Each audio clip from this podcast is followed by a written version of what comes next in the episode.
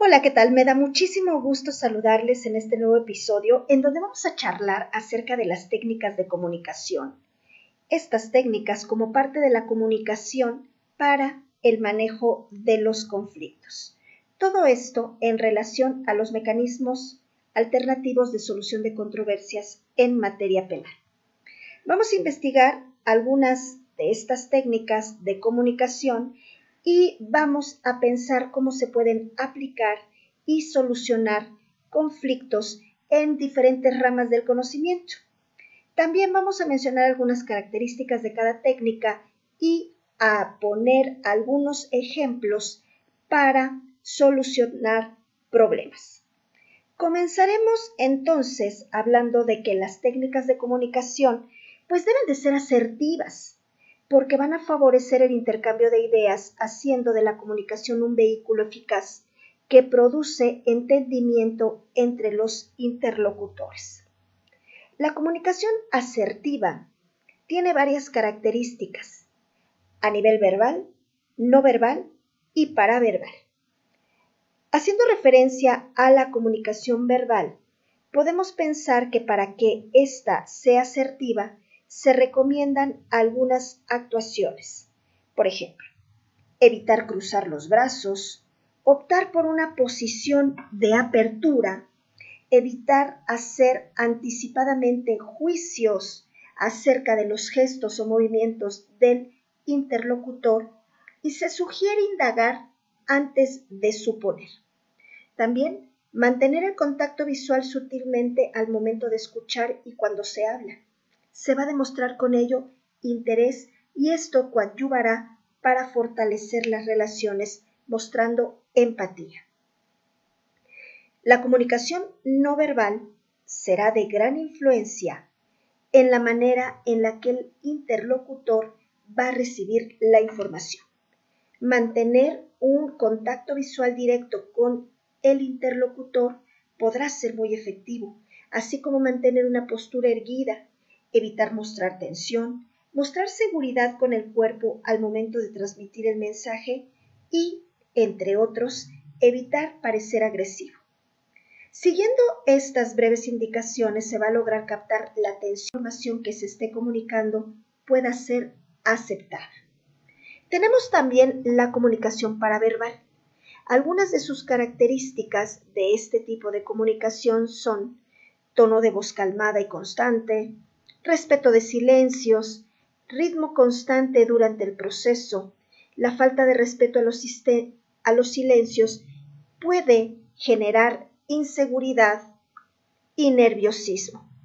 Se debe permitir también el uso de la palabra al igual que con el interlocutor.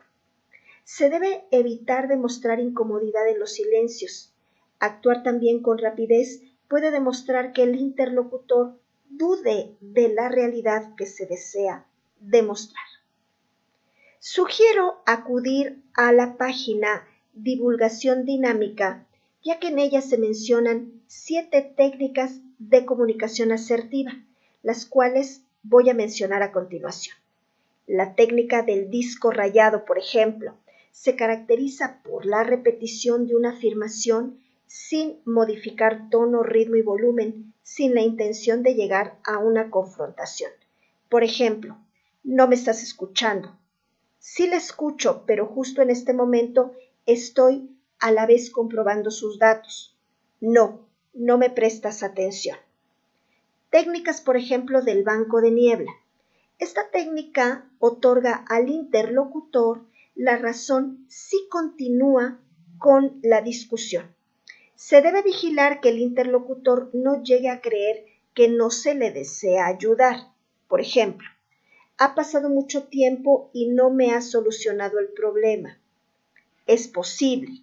Así es, no lo voy a negar.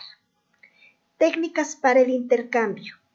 A través de esta técnica se pretende dar una visión completa de la discusión, tratando de reducir el grado de agresividad o frustración. Por ejemplo, no te has enterado de lo que acabo de decir.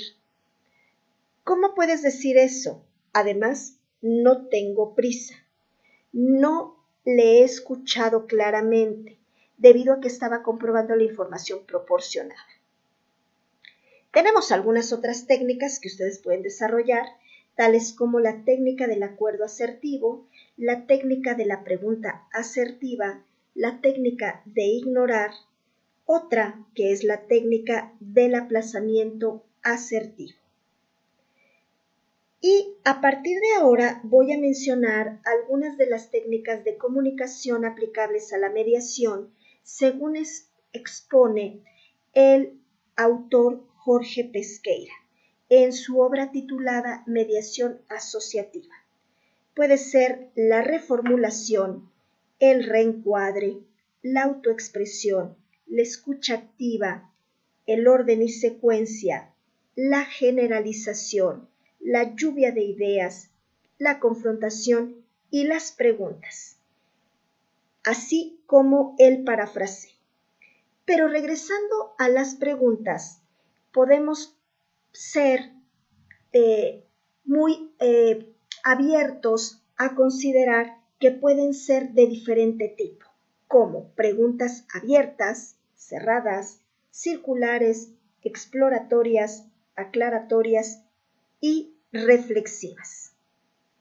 Ahora hablaré de algunas técnicas de comunicación, por ejemplo, en la psicología, que se utilizan comúnmente, tales como y principalmente la escucha activa, la empatía, los sistemas representacionales dentro de la programación neurolingüística.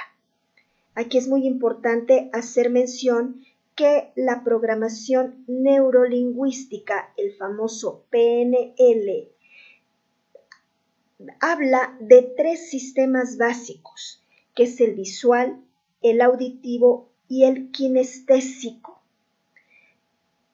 Hablando, por ejemplo, de técnicas de comunicación en la administración de empresas, podemos mencionar, pues, las habilidades para escuchar, la comprensión del lenguaje corporal y el lenguaje oral, hablar también del conocimiento y manejo de los ruidos o barreras de comunicación. Otro tipo de técnicas de comunicación pueden ser las aplicables en el campo de la enfermería, tales como el manejo también de las barreras de comunicación la comunicación no verbal también se utiliza mucho, el coaching igual que en la administración de empresas, de igual manera podríamos aplicarla. Tenemos también que mencionar algunos paradigmas de la comunicación. Por ejemplo, el funcionalismo, el estructuralismo y la teoría crítica. Y bueno, pues en este breve episodio hemos logrado analizar que la comunicación asertiva requiere de una actitud activa y empática. La escucha activa siempre deberá estar enfocada a captar la totalidad del mensaje que se desea transmitir por parte de los interlocutores y ponerse siempre en el lugar de ellos. Es necesario también tener presente que ponerse en el lugar de la otra persona no implica estar de acuerdo o que se tenga que compartir la opinión. De esta manera, la asertividad, considerada como una habilidad de comunicación, va a permitirle al interlocutor tomar la decisión de decir no cuando reciba mensajes en los que no esté de acuerdo, sin que se tenga que crear un conflicto.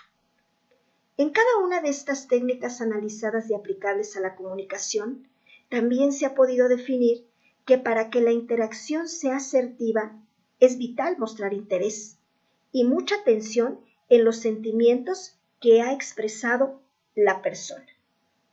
Y bueno, también podemos concluir que la aplicación de preguntas en cualquiera de sus clasificaciones genera la oportunidad de obtener información necesaria para atender de manera asertiva cualquier tema, brindando a las personas el goce del maravilloso privilegio de ser escuchado.